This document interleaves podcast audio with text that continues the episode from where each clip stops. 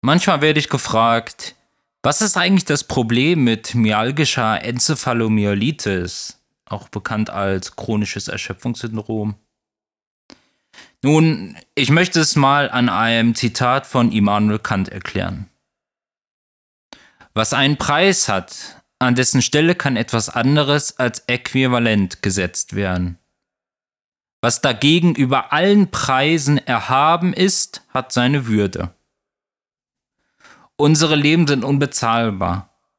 Deshalb ist uns ein würdevolles Leben zu garantieren. Doch mit ME-CFS, also myalgischer Enzephalomyelitis, ist dies nicht möglich.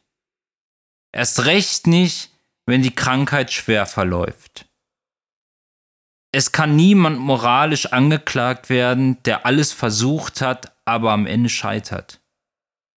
Der Staat die Wirtschaft und die Zivilbevölkerung der Industrienation haben Billionen Dollar bisher in Krebsforschung investiert.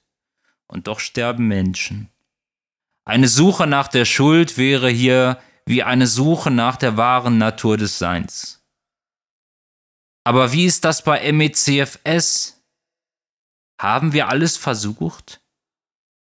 Was haben Politik, Wirtschaft und Zivilbevölkerung ja, uns Patienten teils eingeschlossen, denn bisher versucht.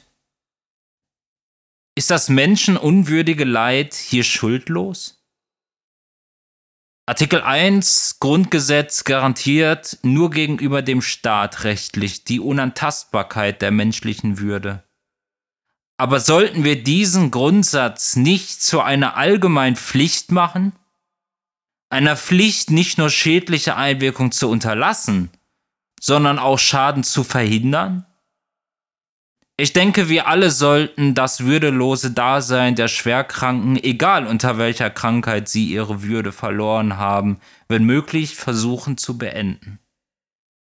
Nicht durch den Tod, sondern durch die Rückgewinnung der Würde. Ein Leben, das den Namen verdient das ist unser Wille. Der Wille von 20 Millionen Menschen mit MECFS.